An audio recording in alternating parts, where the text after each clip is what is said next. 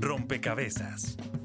Un espacio para la construcción de opinión pública a través de la investigación, el análisis y la discusión sobre el país y el mundo. Rompecabezas. Muchas voces, otras formas de vernos. Hoy en Rompecabezas, los datos personales en los medios digitales. Porque nosotros lo tenemos todo ahí, vivimos en casas de cristal, cometemos errores. El primero es infravalorar la cantidad de información que producimos cada día. El segundo es despreciar el valor de esa información. Intenta llevar tu vida digital a la vida física. Tú no le das tu cédula de identidad a nadie, ¿verdad? Tú no le entregas la llave de tu casa o del auto a nadie. Soy Andrea, tengo 27 años, vivo en Bogotá, trabajo en esta empresa ubicada en este barrio. Ayer fui a cenar a este sitio a tres cuadras de mi casa con mi novio Juan. Me encanta ver televisión y series por internet. Me encantan los libros de historias de amor, adoro los animales y me identifico con esta corriente política. Me gusta cualquier tipo de música bailable. Salgo todos los fines de semana con Camila y Paola, mis mejores amigas. En esta foto estamos de fiesta, en esta otra de paseo, en esta con los hijos de Camila. Ellos estudian en este Tener colegio. toda la precaución, primero, de que las personas que están inmersas en nuestra red, de los que son, digamos, nuestros amigos, sean personas que conozcamos no solamente del mundo virtual, sino también del mundo real. Primero poner una contraseña que tenga mayúsculas y números. Ya no vayan a poner el 1, 2, 3, 4, 5, 6, 7, 8. Nunca un banco nos va a pedir que actualicemos nuestros datos por internet. ¿Conoce qué es la publicidad personalizada en Internet? ¿Has buscado alguna vez un hotel en Internet? Resulta que si usted, por ejemplo, empieza a hacer búsquedas en Google respecto a cotizar viajes o a comprar muebles, empieza a recibir anuncios en sus páginas de Facebook o en el mismo Gmail anunciándole marcas que tienen que ver con las cosas que usted necesita en cuanto a servicios o productos. Es que conocen cuáles son los pasos que usted sigue dentro de su navegación a través de las famosas cookies. Piensa que todo lo que subas se va a quedar ahí de por vida. por vida.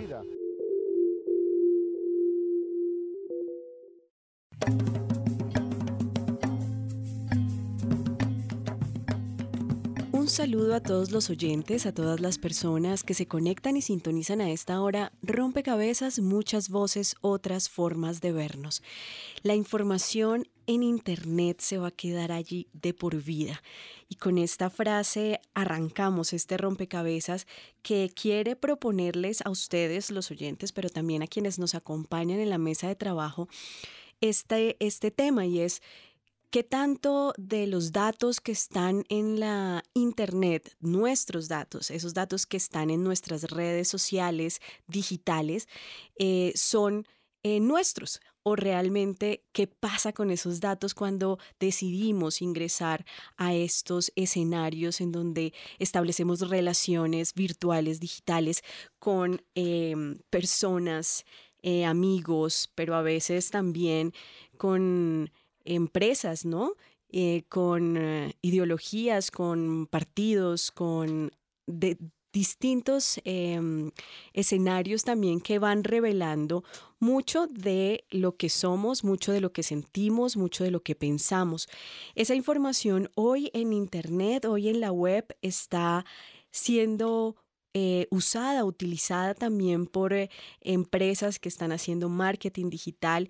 Y bueno, en Rompecabezas nos estamos preguntando cómo sucede esto y qué tanto o qué tan dispuesto está el usuario a que su información sea utilizada, qué tan consciente también es ese usuario de que esa información está siendo utilizada para fines comerciales y eh, nos preguntábamos también si es posible brindar eh, algunas claves de cuidado por así decirlo, de esa información que, que, estamos publicando en nuestras redes digitales. Este será un poco el recorrido que haremos en este rompecabezas. Bienvenidos desde ya. Recuerden que estaremos con ustedes, quien les habla, Mónica Osorio Aguiar, y en las redes sociales de Rompecabezas, Daniel Garrido. Hola Mónica, saludamos a todos nuestros oyentes que nos escuchan en Bogotá en este momento a través de Javeriana Estéreo 91.9 FM. Hoy como en todos los programas queremos que ustedes sumen una ficha más a este rompecabezas, como con su opinión a través de las redes sociales. En Facebook nos encuentran como rompecabezas radio y en Twitter como arroba rompecabezas reemplazando la O por un cero. Queremos que hoy nos respondan esto, ¿cómo protege sus datos en la web? Además de las personas que nos escuchan en Bogotá, también queremos hacer hacer un saludo muy fraternal y dar un saludo muy especial a las personas que nos escuchan en las diferentes regiones donde Rompecabezas se retransmite gracias a estos importantes aliados. Saludos a nuestras emisoras aliadas. Nos escuchan en Putumayo, Nariño, Valle del Cauca, Caldas, Chocó, Antioquia, Córdoba, Atlántico, Tolima, Los Santanderes y en Bogotá. En todo el país a través de la red de Radio Universitaria de Colombia. En Venezuela por el Instituto Radiofónico Fe y Alegría.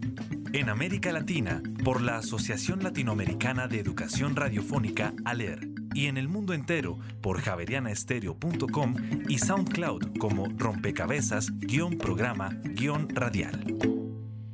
Y además de esas fichas que desde las redes sociales digitales nos comparten quienes siguen a rompecabezas, están quienes nos acompañan en la mesa de trabajo y nos ayudan a entender estos, estos temas y por supuesto a, a, aprenderlos también. Quiero dar la bienvenida a Gabriel Levi, doctor en comunicación y redes sociales, quien está conectado con Rompecabezas a través de la línea telefónica. Gabriel, quiero darle la bienvenida a este, a este programa con una pregunta y es fundamentalmente cómo ha sido esa evolución de, de esa interacción en redes sociales digitales en el mundo. Bueno, muchísimas gracias Mónica, un saludo muy especial para usted, para todos los oyentes, a Camilo que lo conozco de tiempo atrás. Pues yo creería que la, la evolución ha sido una evolución precipitada en general porque cuando aparece todas las tecnologías de información y comunicación modernas que estamos experimentando en este momento histórico no se previó el impacto que iban a tener. Algunos autores sugieren que, estamos más allá de la modernidad, mucho más allá de una, de una modernidad convencional, de una era industrial, y estamos en una era postindustrial, posmoderna, en donde la información toma un valor eh, privilegiado, es decir, estamos en el escenario de una sociedad de la información, y en ese orden de ideas, pues eh, la información se ha convertido en el valor activo más valioso que tiene la humanidad. Eh, para, para todos, o sea, se volvió en el eje integrador de sociedad, cultura, economía, política, religión, etcétera, siempre lo ha sido, pero probablemente en este momento histórico la capacidad que tiene la información de fluir a través de las redes en tiempo real, el acceso que tenemos sin barreras de entrada eh, y las posibilidades de intercambiarla en tiempo real, pues ha hecho que el escenario sea muy distinto a como ocurría años atrás. Probablemente en la Edad Media la información era un recurso privilegiado de unas élites que en este momento se ha democratizado muchísimo más pero también ha crecido enormemente el flujo y el volumen de datos que tenemos.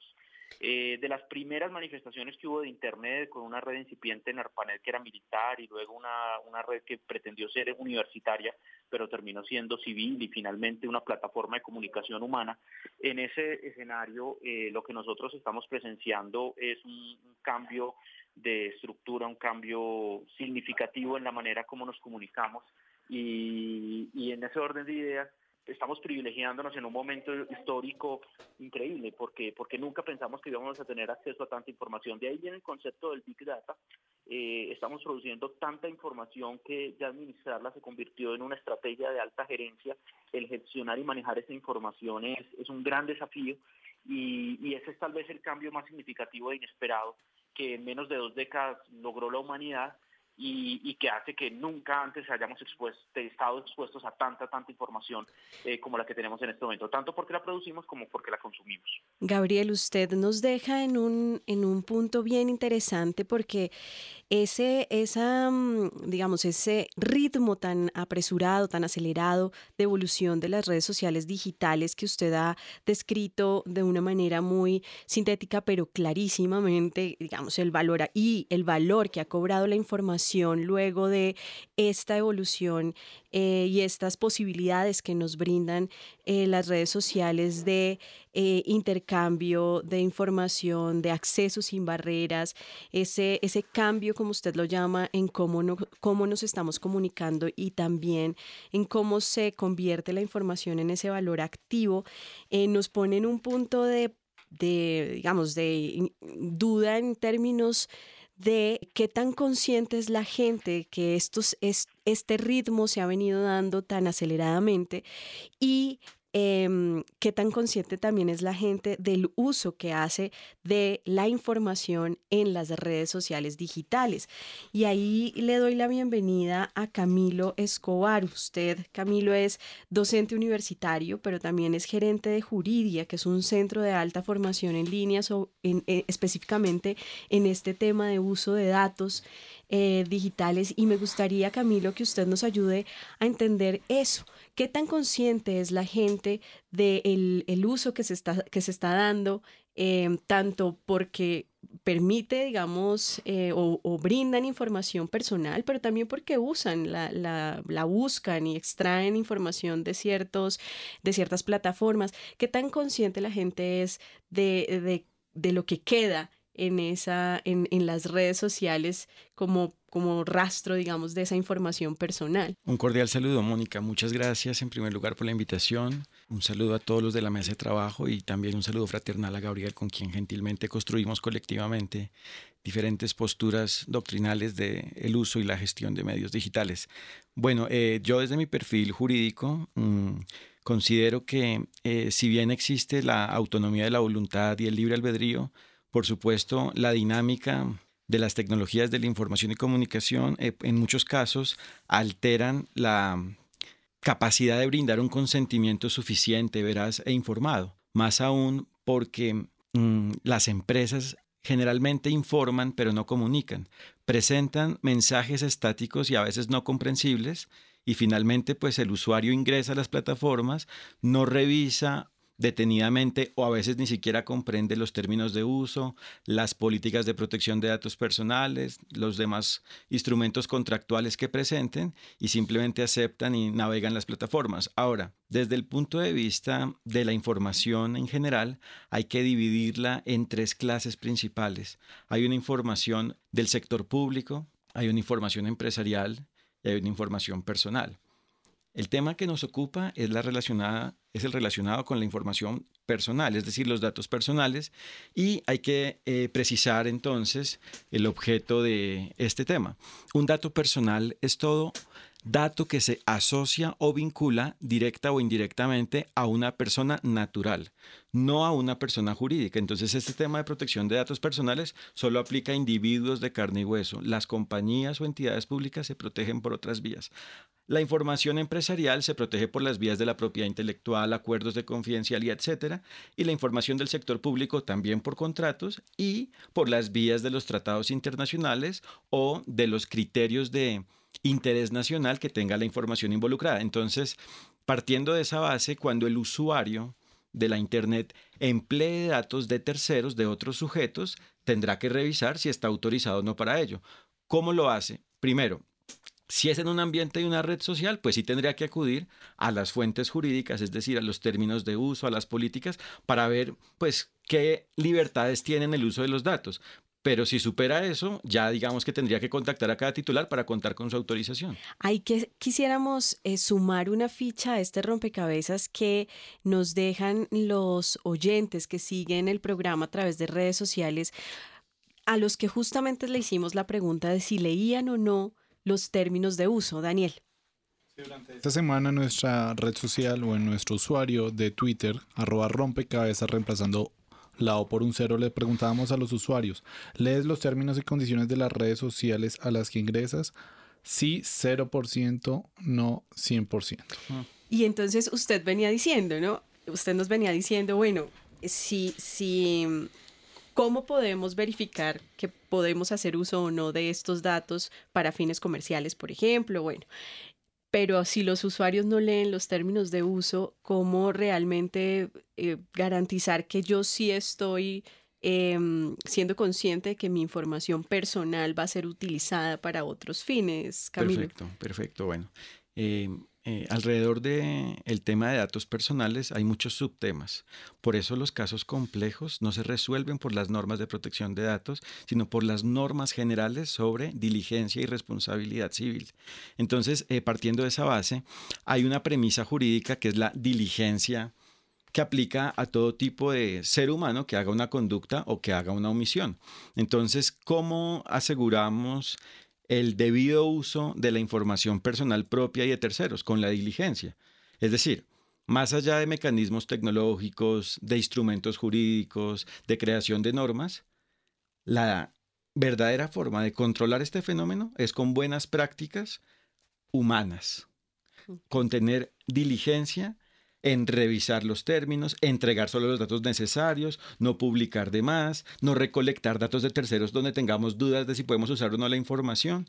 Es un tema, digamos, de empatía, respetar al otro y también de cuidarse uno mismo. Bien, vamos a sumar una ficha a este rompecabezas con el trabajo que hace el equipo periodístico del programa.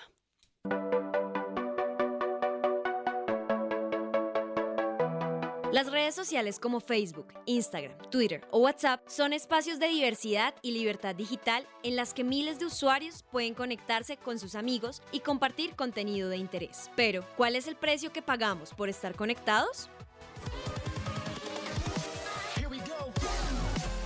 Aparentemente ninguno, porque nadie consigna dinero para crear una cuenta pero al aceptar los términos y condiciones autorizamos a las redes sociales a ser propietarios de nuestra información personal para ser usada, intercambiada e incluso vendida. Básicamente, pagamos con nuestra intimidad. Luis Carlos Gómez, periodista y asesor en el área digital, nos cuenta el riesgo que esto representa y la posición que debemos adoptar como usuarios de la Internet. Las redes sociales, la nube de Google y diferentes herramientas de Internet tienen información privada de los usuarios que desafortunadamente existe a pesar de todos los controles, eh, formas en que los hackers entran y consiguen esa información. Eso pues obviamente es un riesgo para todas las personas, pero tenemos que tomar precauciones de que la información que subamos a la nube pues tengamos control de que no sea información que pueda ser vital para nosotros y que pueda generarnos un riesgo si se divulga. Esta fue la opinión de un experto en el tema, pero Javeriana Estéreo le preguntó a la gente qué opina frente a que las redes se lucren con su información personal, teniendo en cuenta que esta industria anualmente genera ingresos de 8,3 mil millones de dólares y que menos del 15% de los usuarios lee los términos y condiciones. Pues la verdad me parece como el colmo que ellos puedan tener acceso a toda nuestra información y pasarle eso a un montón de empresas que le mandan a uno mensajes que no tienen nada que ver con los gustos de uno y proponiéndole cosas digamos que a uno no le interesan, que no sé si eso pues pueda cambiar es algo que sucede precisamente por la sociedad en la que vivimos. Hay algo que se llama el, Big Data, una corriente que cada vez está creciendo más fuerte. Me parece que las redes sociales no están haciendo nada que nos esté haciendo de otras formas, no es algo que estén haciendo contra nuestra voluntad.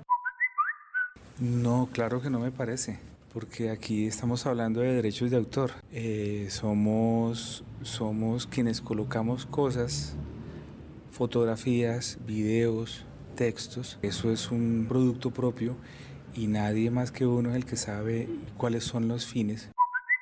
No me gustaría que todo el mundo tuviera acceso a esa información mía porque, no sé, es como raro. Por medio de una foto que yo suba, por medio de un like que yo ponga, pues las personas puedan saber qué es lo que a mí me gusta. En definitiva, no conocer los términos y condiciones de las redes sociales no exime a ninguno de sus riesgos. Pero para Diego Molano, exministro TIC, los colombianos deben educarse en el tema para no quedar completamente expuestos. Lo importante es que sepamos nosotros cómo lo vamos a hacer, cómo le sacamos jugo en las cosas positivas que tienen, pero también en los riesgos que hay. Riesgos de ciberseguridad, bullying, sexting, toda la cantidad de riesgos que tiene Internet, pues hay que estar educados y saber uno qué es lo que está haciendo. La invitación no apunta a dejar de usar las redes sociales, pero sí a leer la letra chica del contrato que tenemos con ellas. Y de esta forma, tener extremo cuidado con lo que publicamos para que nuestra privacidad no termine perjudicada. Informa para Rompecabezas Laura Acero.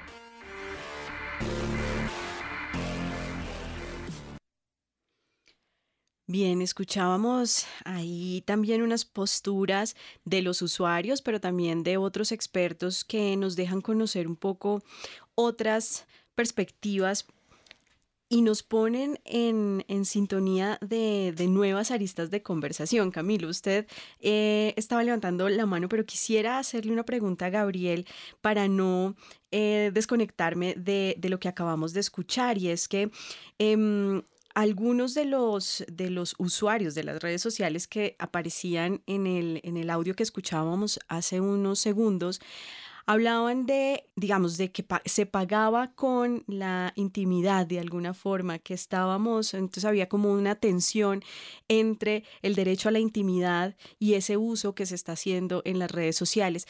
¿Qué tanto es así, digamos, qué tan, qué tan cierta es esa tensión entre el derecho a la intimidad y el, lo que está ocurriendo en las redes sociales digitales, Gabriel?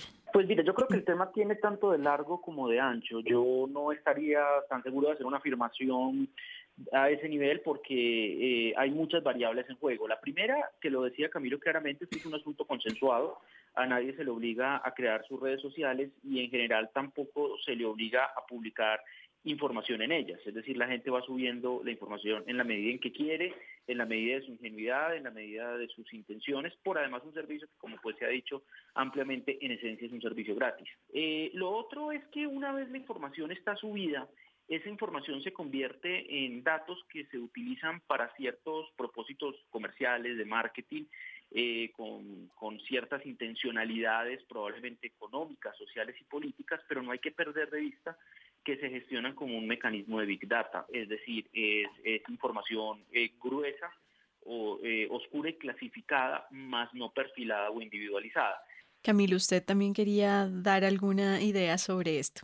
Perfecto. Bueno, eh, una idea previa a este interesante tema es que otro mecanismo de control es, por supuesto, que los ciudadanos y en general todos los seres humanos involucrados en un Estado ejerzamos las acciones de control público, acudamos a las autoridades. En Colombia, la Autoridad Pública Nacional de Protección de Datos Personales es la Superintendencia de Industria y Comercio. Entonces, ante esta entidad podemos celebrar reclamaciones, quejas, inclusive podemos elevar denuncias de interés general para que esta entidad investigue no solo mi afectación, sino de toda la comunidad relacionada con esa empresa o entidad pública inclusive que está haciendo un indebido tratamiento de los datos personales.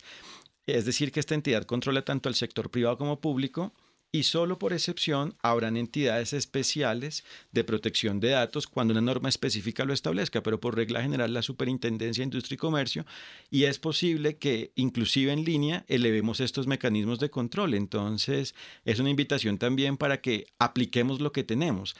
Hubo un caso eh, reciente donde se presentó una queja por indebido tratamiento de datos por parte de Facebook y en la postura número uno de la SIC, de la Superintendencia de Industria y Comercio, manifestaron que no eran competentes porque se trataba de una empresa que no tenía, digamos, una operación única en Colombia y cuya casa matriz no estaba en Colombia. Pero por fortuna ya después, en una postura dos, aclararon que en virtud de nuestras normas de orden público nacionales hay que aplicarlas cuando esté involucrado un ser humano vinculado a lo nacional. O sea, cuando esté un colombiano presente hay que aplicarle las normas colombianas. Entonces, digamos que esto es muy importante porque además es un derecho fundamental. Claro, eso es muy interesante, Camilo. Eh, y ahí quisiera ahondar un poquito porque quizás muchos de los oyentes se están preguntando justamente eso. Si algo sucede con mis datos, algo que quizás eh, no, eh, con lo que yo no esté de acuerdo o a lo que quisiera, digamos, reclamar porque no estoy conforme o no quiero que me llegue más esta publicidad, en fin. Eh, es, estas empresas, digamos, son multinacionales, no hay, no hay una certeza de ni siquiera de dónde están claramente. Y usted este caso que pone, bueno, nos, nos deja una, una, idea de que efectivamente es posible eh, hacer el reclamo, pero, pero ¿quién regula realmente los medios sociales digitales? ¿Cómo, ¿Cómo estaría, o sea, cuál es el contrato? ¿Con quién es que estamos firmando ese contrato? Ya escuchábamos también a Diego Molano diciendo, bueno, no, no sabemos muy claramente quién está del otro lado, pero, pero bueno, estamos firmando igual un contrato, ¿no? Perfecto, entonces desde la postura jurídica hay que aclarar varias cosas. Primero, eh, el ciberespacio no existe, jurídicamente hablando.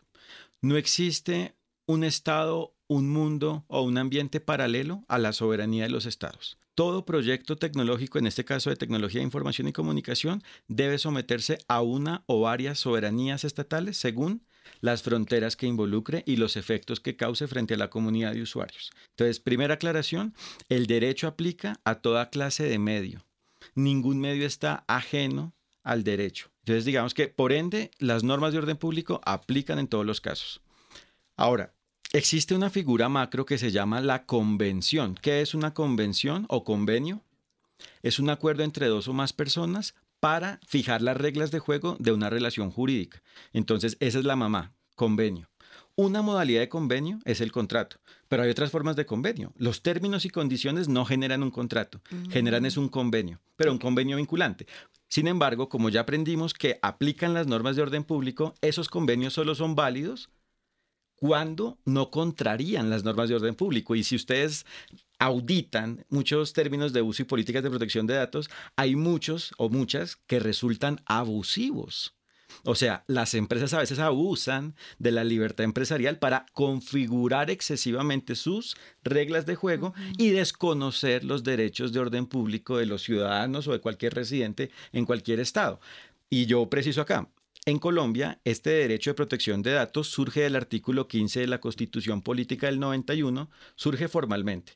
Se consagra en este momento en el artículo 15 de la Constitución y por ende es un derecho fundamental. Está en el capítulo de los derechos fundamentales. ¿Qué característica jurídica y funcional tienen los derechos fundamentales? Que son inalienables, irrenunciables, inembargables, imprescriptibles. O sea, no se negocian, aplican sí o sí, se respetan sí o sí. Así que cuando un convenio desconozca un derecho fundamental, se entiende que es ineficaz, que no existe, que no, o que inclusive así exista no causa efectos jurídicos, o sea, que es inexistente o ineficaz o ambos. Entonces, digamos que nos encontramos es en una situación donde el ser, la realidad, la práctica, se basa en un viejo este, en una anarquía, pensando que hay una plena libertad de configuración, de autorregulación, un neoliberalismo para manejar las reglas de juego en los medios digitales, pero eso no debería ser así, se debería existir, es una autorregulación coherente y conforme con el orden público de cada país involucrado. Entonces, digamos que así la empresa esté en otro país, tiene que igual respetar cada geografía e incluso jurídicamente toda empresa extranjera que quiera operar en Colombia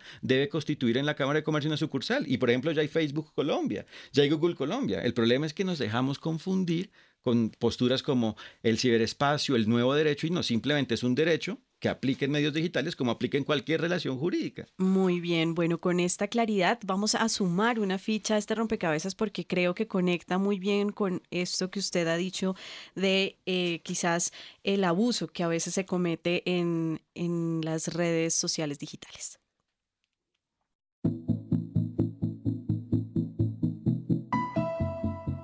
Cuando estamos permanentemente online, estamos expuestos a comportamientos no éticos que incluso nos pueden poner en riesgo. Sergio Alberto Llano, quien es doctor en comunicación y profesor de la Universidad del Norte de Barranquilla, menciona algunos de estos. Diría que hay múltiples riesgos. El primero es que alguna de la información personal caiga en manos indebidas, un poco como un robo de información, sería uno. Otro es que esa información sea usada por alguien para quizás suplantar a una persona o aprovecharse de esa información para sacar ventaja sobre esa persona. A nivel empresarial podríamos ver el tema de, los datos, de la venta de los datos, que una empresa venda la información, información en la que hay datos propios y bueno y todas las formas que a partir de allí podrían generarse de delito informático. Yo creo que esos son como los grandes riesgos el profesor Sergio Llano señala algunos aspectos claves sobre cómo tener un comportamiento ético en la web al compartir y recibir información. El comportamiento ético obviamente no es una cosa que se impone, parte pues de una conciencia, ¿cierto? Entonces,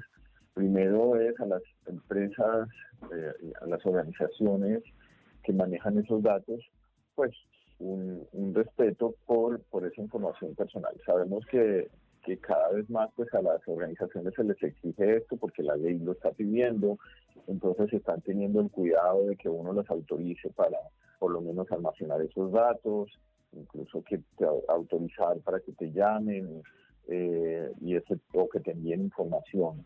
Entonces, por ese lado, digamos que ya hemos creado como una base legal, o se está creando una base legal que promueve un comportamiento más adecuado pero hay una parte del comportamiento también que, que pasa justo por el criterio ético de, las empresas y de las personas, y es yo qué estoy haciendo con esta información o si lo que estoy haciendo es debido o indebido. Entonces, ese el comportamiento ético no es algo pues que se promueva en una campaña, sin embargo, me parece que es importante pues la sensibilización, la capacitación, la promoción del buen uso de la información de, de los otros que uno eventualmente emplea en su, en su, empresa y por supuesto como unas prácticas como de, autorregulación y de autocuidado en el manejo de esa información. Informa para Rompecabezas María Gabriela Novoa. Bien, eh, aquí Sergio Llano nos deja conocer algunos riesgos que se conectan con algo de lo que ya venimos diciendo, pero em, para no entrar en esa paranoia, como usted la llamaba, Gabriel, em, tratemos de comprender cómo es, cómo es estar en las redes sociales, digamos, siendo conscientes de lo que sucede ahí, digamos, empecemos a tejer en términos de eh, recomendaciones para los usuarios y eh, de alguna forma para ayudarles a entender qué es lo que sucede detrás de la red con los datos y con las relaciones que se tejen allí en lo digital. Bueno, mire, lo primero que yo le diría es que hay que tener el mismo cuidado que se tiene en la vida presencial como en, la vida virtual. Eh, yo personalmente he hecho un experimento, yo dejo muy poca información eh, colgada en, en bases de datos digitales en redes sociales y ese tipo de cosas.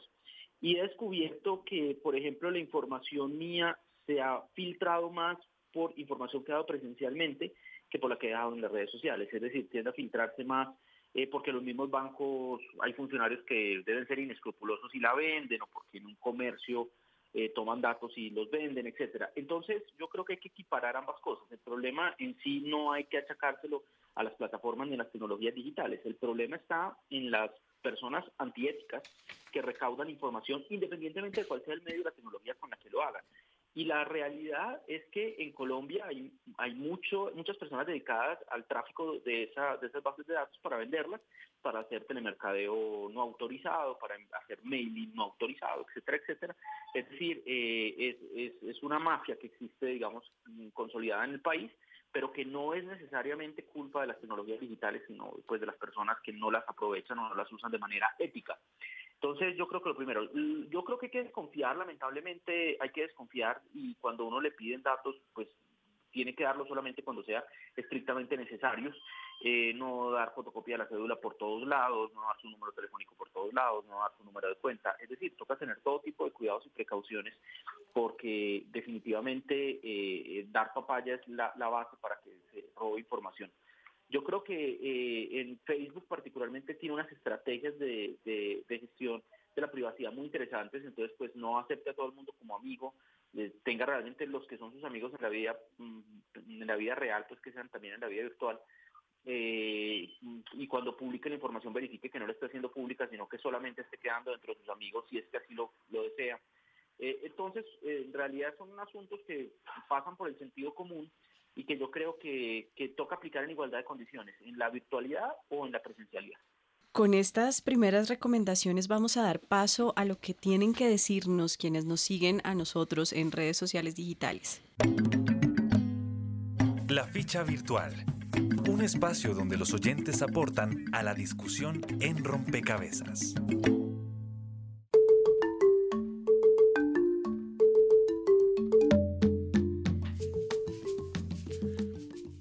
Ante la pregunta que hacíamos iniciando nuestro programa de cómo protege sus datos en la web, ya tenemos algunas opiniones en las redes sociales. Recuerden que en Facebook nos encuentran como Rompecabezas Radio y en Twitter como arroba rompecabezas reemplazando la O por un cero. Juliana Duarte nos escribe, asegurándome de cerrar sesión en todas mis cuentas. Juan Ramón Espinel nos escribe, estar en estado de privacidad siempre va a ser complicado que alguien tenga contacto directo. Natalia Celis Uribe nos escribe, cambiando las contraseñas regularmente y nunca guardando datos en computadores que no sean personales. María Angélica Pardo nos escribe, tengo contraseñas diferentes por cada cosa. Tengo un mail que uso para mail basura, que es el que pongo en formularios sin importancia, y no doy datos en páginas desconocidas. Antes de continuar con más opiniones de las redes sociales, escuchemos qué dijeron los ciudadanos cuando se les formuló esta misma pregunta equipo de Rompecabezas salió a las calles de Bogotá y preguntó a la ciudadanía, ¿cómo cuida sus datos en la web? Cuando ingreso a redes sociales, la verdad es que pues tengo mi perfil en privado para muchas fotografías, entonces solo comparto con mi familia y con amigos. Publicando todo lo que hago, colocando todo en privado, todo en mi red social, o sea, no aceptándole solicitudes a todo el mundo. ¿Cómo cuido mi información personal? Pues primero, dentro de las redes sociales no comparto mis números de teléfono ni mis direcciones de residencia. No utilizo las redes sociales, no las utilizo. Pues por tanta cosa que hay, ¿no? Los uh, hackeadores y esas cosas no las uso, porque se presta para robos y otras cosas. Yo me abstengo de las redes sociales y del celular, o sea, nunca doy información, o sea, todo muy privado. No, le pongo claves y no dejo abierto ninguna página ni nada para la más seguridad. Usando desde mi celular personal y desde el computador de la casa, desde ningún otro. Informa para Rompecabezas María Gabriela Novoa.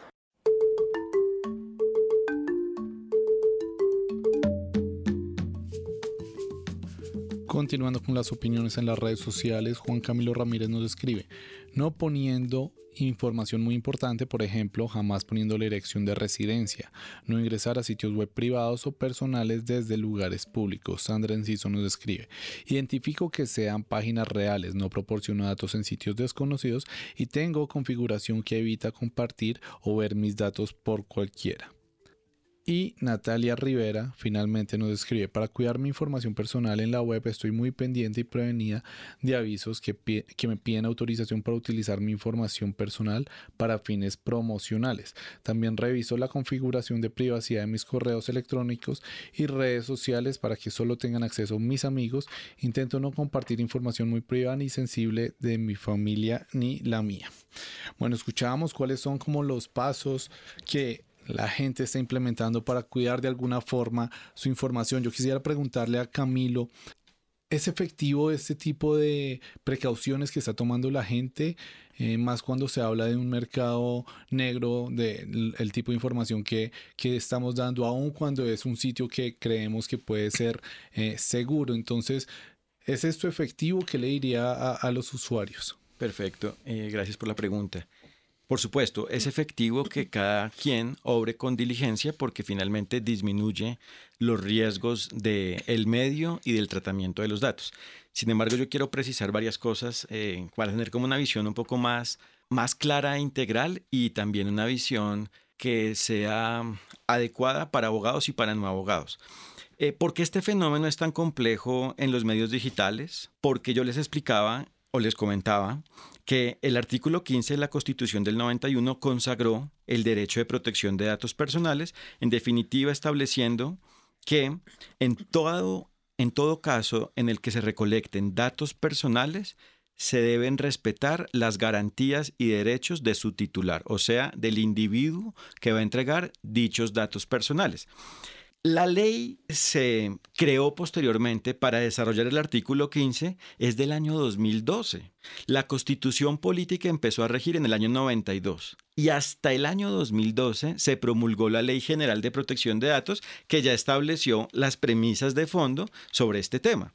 Esta es la Ley 1581 del 2012 que la pueden revisar los oyentes en Internet. Simplemente en Google ponen ley 1581 y pueden establecer con claridad el alcance de esta norma que digamos que tiene un lenguaje muy sencillo.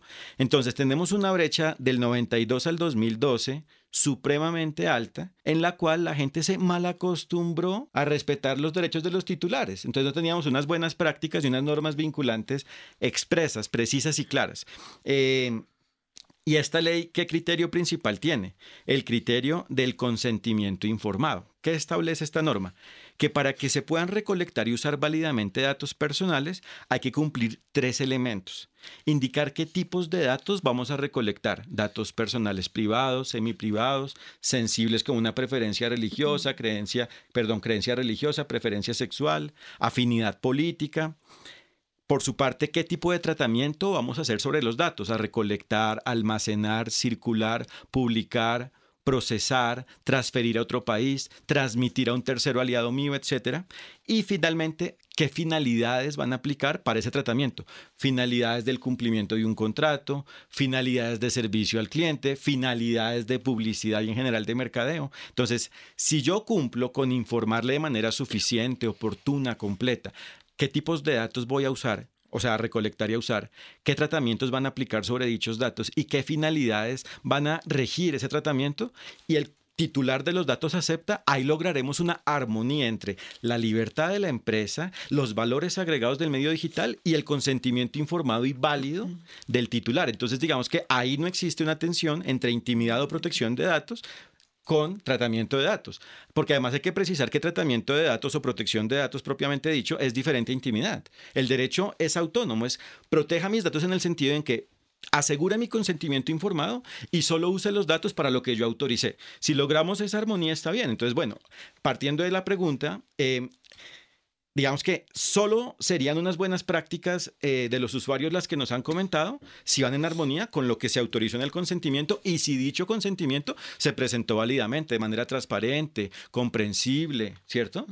Entonces ahí está el control por un lado, del uso indebido, negro, etcétera, de datos personales, de bases de datos, pero también está el disfrute de los valores agregados que nos da la tecnología, porque tampoco se trata de frustrar eh, la experiencia de usuario, que es el tratamiento de datos. Sería gravísimo y si no habría, ahí no habría realmente gestión de datos personales, no tendría razón de ser este tema. Claro, ahí usted eh, nos deja en un punto interesante y es justamente las oportunidades que ofrece en todo caso eh, ser usuario de las redes sociales digitales y un poco em, con la claridad del convenio, como usted nos aclara en, términos de lenguaje, con la claridad de convenio que yo establezco como usuario con eh, estas empresas, digamos, o estas plataformas, eh, también hay una serie de eh, oportunidades en estos escenarios de interrelación que no se podían em, eh, obtener de otra forma antes de eh, la existencia de estas plataformas.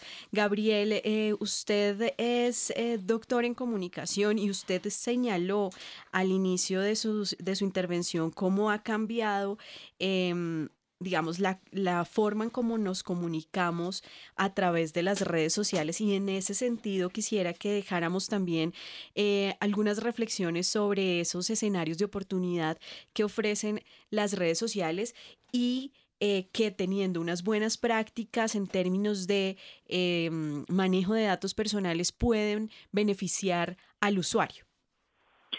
Sí, bueno, lo primero es claro, soy doctorando porque todavía no, me he graduado del doctorado eh, y efectivamente eh, yo creo que las redes sociales han potenciado enormemente eh, nuestras vidas. Mm, por ejemplo, una de las acusaciones grandes que se le hace a, todos los medios digitales, al consumo de, información digital y particularmente a los medios sociales es que deshumanizan, que lo que está causando es que estemos perdiendo el contacto con los humanos. Y en realidad, si uno lo mira en perspectiva, volvemos a lo que he dicho a lo largo de la entrevista, damos un poco, tomamos distancia, nos damos cuenta que en vez de deshumanizar, por el contrario, lo que hacen es hacernos más humanos. Por ejemplo, gracias a Facebook, yo puedo saber en tiempo real todo lo que están haciendo mis amigos. Entonces uno dice, ve, Juanita se casó y Pepe tuvo un hijo y qué pecado se le murió el papá a, a no sé qué. Es decir, uno a todos sus contactos los mantiene conectados en tiempo real y probablemente de no ser por Facebook, uno una vez sale del colegio, una vez sale de la universidad, perdería por completo el contacto con todos los que fueron sus compañeros durante una porción muy importante de su vida. Incluso al abandonar un trabajo, al dejar una empresa, pues uno perdería el contacto con esas personas con las que trabajó. Entonces Facebook, si uno se lo mira en perspectiva, es, es un acumulador de amistades que permite que esas amistades sigan haciendo parte de la vida de uno en tiempo real. Y si tú lo miras con Twitter, Twitter es una red social en donde puedes conocer la expresión de miles de personas al tiempo. Ver, por ejemplo, un programa de televisión siguiendo un hashtag, o por ejemplo ayer con la granizada que cayó en Bogotá, uno utiliza el hashtag granizada, es un poco compartir con miles de personas en tiempo real cómo vivieron ese momento. Eso yo creo que nos hace más humanos. Entonces, las redes sociales nos conectan, nos permiten eh, comunicar lo que pensamos, lo que sentimos, lo que deseamos, lo que proyectamos, lo que queremos ser, muchísimas cosas que hacen parte de nuestra vida cotidiana. Y, en ese orden de ideas, eh, pues me parece que satanizarlas y, llevarlas al nivel de riesgo como la principal característica no siempre es saludable. Yo creo que todo en esta vida representa un riesgo, depende del uso que se le dé y, en general eh, los medios sociales lo que han permitido es mejorar nuestras comunicaciones y nuestro relacionamiento con las personas que han hecho parte de nuestra vida, eso es indiscutible. Al tiempo que tenemos una posibilidad de acceder a la información como nunca antes habíamos tenido. La cantidad de tutoriales que hay en YouTube es una cosa impresionante. Eh, Wikipedia con más de, de 5 millones de artículos solamente en la, versión en inglés. Eh, y, la cantidad de información que tiene alojada, la cantidad de artículos publicados que existen, la cantidad de medios de comunicación que publican información, la cantidad de medios de opinión, es decir, es, una, es una maravillosa opción para poder acceder al mundo. El conocimiento por primera vez es accesible y universal para todos los ciudadanos de una manera democrática, de una manera transparente, de una manera fácil. Y yo creo que los esfuerzos que viene desarrollando el gobierno de Colombia para mejorar la conectividad, el acceso, la apropiación de esas tecnologías, pues van en esa ruta de permitir que efectivamente no se cree una brecha digital, sino por el contrario que ese acceso a la información sea lo más universal y lo más abierto posible. Esto tiene que ver con una idea que usted también eh, había señalado, Gabriel, y es la democratización de la información, ese acceso sin barreras a, la información, pero también no solo es el acceso, sino la capacidad de, producción. Em, y en ese, en ese escenario de, de oportunidades, Camilo, que ya viene, viene describiéndonos Gabriel y que efectivamente, digamos, el espíritu de rompecabezas no es satanizar las redes sociales, es dejar eh, claramente em, expuestas, digamos, las condiciones que, debemos, de las que debemos ser conscientes cuando nos eh, hacemos parte de una comunidad, em, pero por supuesto sin satanizarlas porque sabemos la capacidad y la potencialidad que hay allí en términos no solamente de intercambio de información, de acceso, sino también de producción misma, ¿no? Yo como usuario produzco un montón de información allí. Em, Camilo, en ese, en ese sentido, digamos, para, para sumar a estos escenarios de oportunidad en términos de, de uso de redes sociales y de mm, mis datos en las redes sociales, ¿usted qué podría sumar? ¿Qué ficha sería la que usted sumaría en ese sentido? Perfecto. Eh, a mí me parece muy interesante la relación entre la inteligencia artificial y el derecho digamos que a través de la recolección, el análisis y el uso de datos personales podemos optimizar todo tipo de operaciones. Digamos que una bondad del medio digital es la métrica, la métrica que digamos tiene un alto nivel de precisión y brinda los mencionados valores agregados que veníamos eh, comentando. Entonces, en la medida en que tengamos unos datos que sean necesarios para nuestra actividad empresarial o del sector público, que a la vez estén recolectados válidamente, que sus finalidades sean, digamos que, complementarias a lo que ya los medios análogos están logrando, pues digamos que podemos en definitiva generar escenarios mucho más inteligentes. Yo digamos que a nivel jurídico pongo como ejemplo el tema de los, de los sistemas expertos. ¿Qué es un sistema experto? Es un desarrollo de inteligencia artificial que se compone de tres elementos. Una base de datos, de, datos desde el punto de vista de circunstancias, de hechos que se van presentando en relación a ese sistema. Ya ahorita explicamos un ejemplo por su parte una base de conocimientos, las premisas técnicas del tema que va a abordar ese sistema y finalmente un motor de inferencias que va a unir lo que está en la base de hechos con la base de datos técnica y va a arrojar soluciones. Entonces, por ejemplo, en el caso jurídico, si tenemos un sistema experto de protección al consumidor frente a la publicidad digital, podemos tener todas las normas organizadas de el sector publicidad, a la vez normas generales jurídicas, tanto nacionales como extranjeras como internacionales, y a la vez las normas de autorregulación que la empresa crea.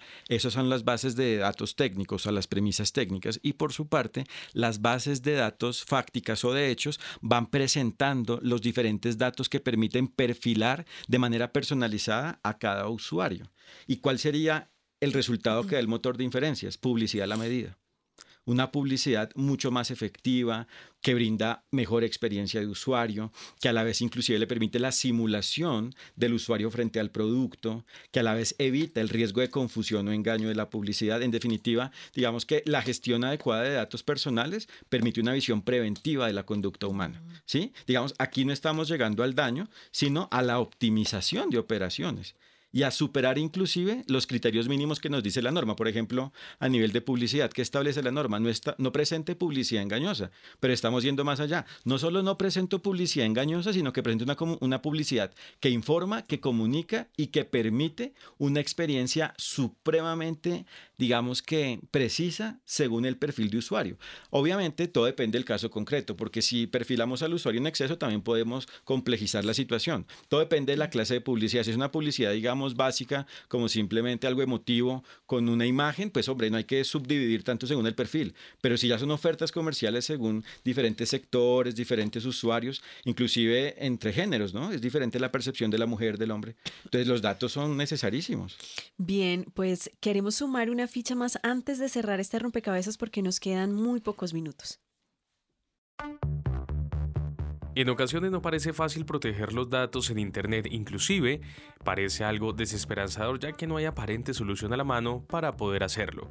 De todas formas, hay algunas recomendaciones. Básicamente hay que tener en cuenta algo importante, es que los riesgos últimamente pues, se han materializado de muchas maneras y es porque existen muchas bandas dedicadas a, recolectar información. Ingeniero Nelson Gómez, asistente de seguridad informática de la Universidad Javeriana. No entrega la contraseña a nadie y, la y eso indica, eso implica también desde la misma compañía de uno, uno, trabaja, al mismo Gmail, a los bancos, ningún administrador técnico requiere las contraseñas para nada. Entonces esos mensajes nunca nunca son válidos y, tienen otras intenciones. Entonces lo, básico es no encontrar, no entregarle la contraseña a nadie. Los formularios también son una oportunidad para extraviar los datos. No llenar datos eh, eh, datos personales en ningún formulario ni virtual ni papel. en principio pues esa información se utiliza para fines de mercadeo, pero pues también hay personas en la mitad que están robando esa información, que están pendientes de esa información para, para efectuar, digamos, delitos a partir de, de esta información recolectada. Entonces eso también, digamos, el tema de datos personales, llenarlos, salvo, pues, por supuesto, cuando están ingresando a una universidad, cuando están ingresando a una compañía, pues está bien. Las cadenas o los famosos mensajes ganadores implican un alto riesgo. Hay que sospechar de cualquier pop-up, cualquier mensaje de texto, WhatsApp, email que indica que nos hemos ganado alguna cosa, particularmente en, algo que no nos hemos escrito ni, ni, ni, que estamos concursando. ¿sí? Eso no tiene sentido, la verdad uno nunca se gana nada gratis, entonces no tiene ningún sentido, pero muchas personas caemos en eso. Eh, digamos que se juega mucho con con los deseos de las personas y se trabaja en algo que técnicamente, se llama ingeniería social, ¿cierto? Y es tratar de extraer información a partir de darle ciertos gustos o ciertas o generar ciertas inquietudes en las personas. Como estas hay muchas recomendaciones, sin embargo pareciera que no basta. Hace falta un poco de cultura y formación para que las personas protejan de mejor manera sus datos. Informa para Rompecabezas Juan Sebastián Ortiz. Y a esa pregunta, pues yo diría que nada mejor que dejar otras claves de parte de ustedes, tanto de Gabriel como de Camilo, para que el usuario eh, tenga una mejor experiencia, bien sea para que eh, la, publicidad o, los mensajes o la información que le llegue sea una información que responda muchísimo más a sus intereses, como usted ya lo venía señalando, o eh, para que esa experiencia de intercambio, interacción, em, sea también mucho más enriquecedora. Gabriel, ¿Qué decirle a los usuarios para eh, mejorar sus prácticas eh, de uso de información y de, acceso y de compartir también información en las redes sociales digitales? Yo creo que el tema es muy, muy simple. Es, es, tan simple como explicarle a un niño de cuatro años, mire, en este mundo hay gente con buenas y malas intenciones. Hay gente que quiere ayudarlo y hay gente que le quiere hacer daño. Hay gente que quiere robarlo y hay gente que quiere apoyarlo. Y eso mismo pasa en los medios sociales. En los medios sociales eh, usted puede estar publicando las cosas con muy buena intención, pero siempre puede haber algún delincuente que busca sacar provecho, un beneficio propio y en contra suya de esa información que usted está publicando. Entonces, tener cuidado, no dar papaya, tomar todas las precauciones que sean necesarias. Me parece que todas las que ustedes han listado son muy pertinentes, usar navegador en privado, tratar de poner el perfil que la información que se esté publicando esté quede solo entre los amigos, cuidarse de qué es lo que está subiendo a las redes sociales, eh, etcétera, etcétera. Eh, es un asunto del más mínimo sentido común. El mismo cuidado que uno tiene en la vida cotidiana, que no sale, no debe salir a la calle hablando con el celular eh, en media avenida Caracas, pues lo mismo debe hacer en las redes sociales de no salir a publicar eh, públicamente que acaba de comprar el nuevo iPhone que le valió 5 millones de pesos, pues porque obviamente lo que está generando es la provocación para que lo atraquen o para que alguien pues eh, le haga algún tipo de daño por obtener ese, ese recurso que usted tiene. Entonces creo que el mismo cuidado que se tiene en la vida real hay que tenerlo en los medios sociales, con, con una característica que lo diferencia y es la masividad. Es decir, lo que uno publica en redes sociales pues llega a muchas más cantidad de personas que lo que hace en su vida cotidiana, probablemente caminando en la calle o en una reunión de amigos.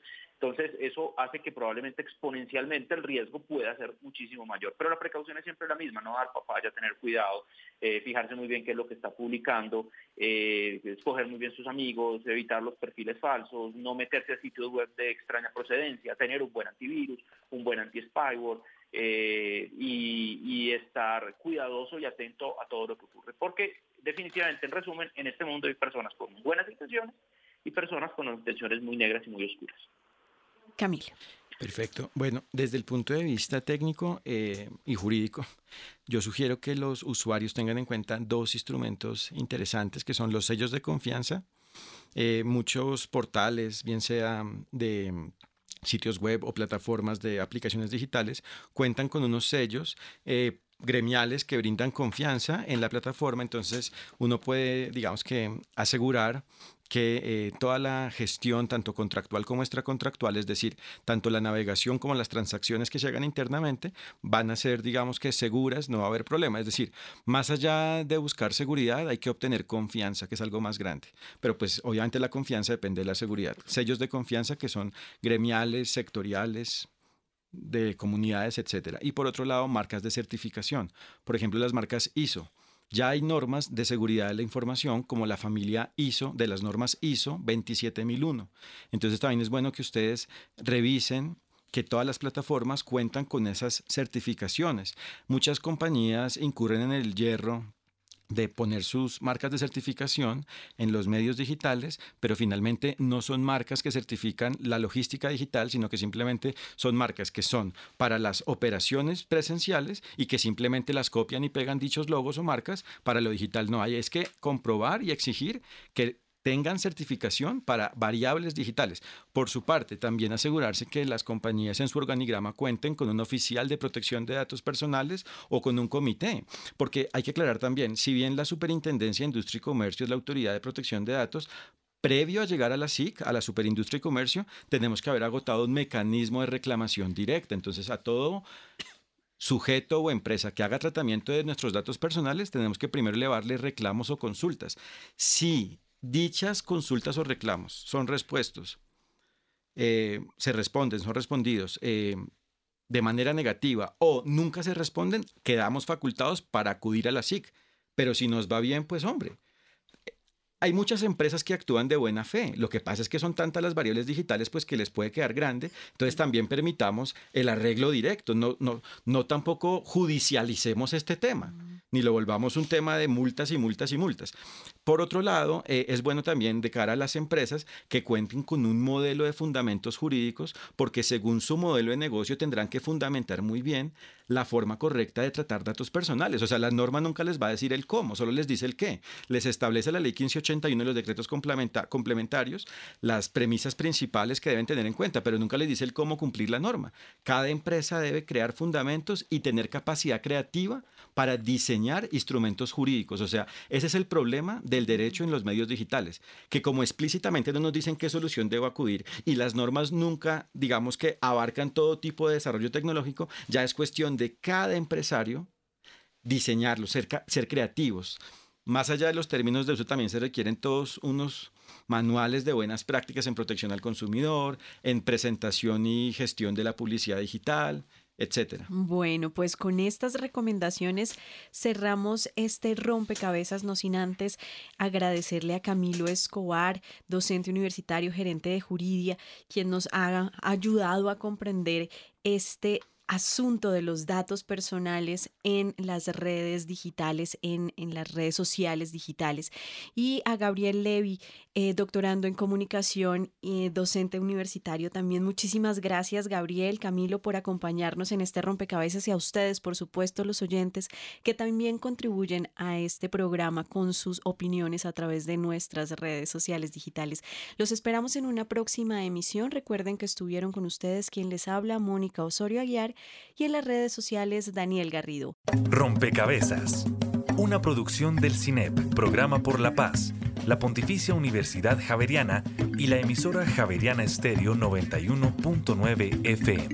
Rompecabezas, muchas voces, otras formas de vernos. Los paisajes sonoros de Rompecabezas cuentan con audios tomados de distintas fuentes. Para conocer el origen del material, diríjase a www.cinep.org.co.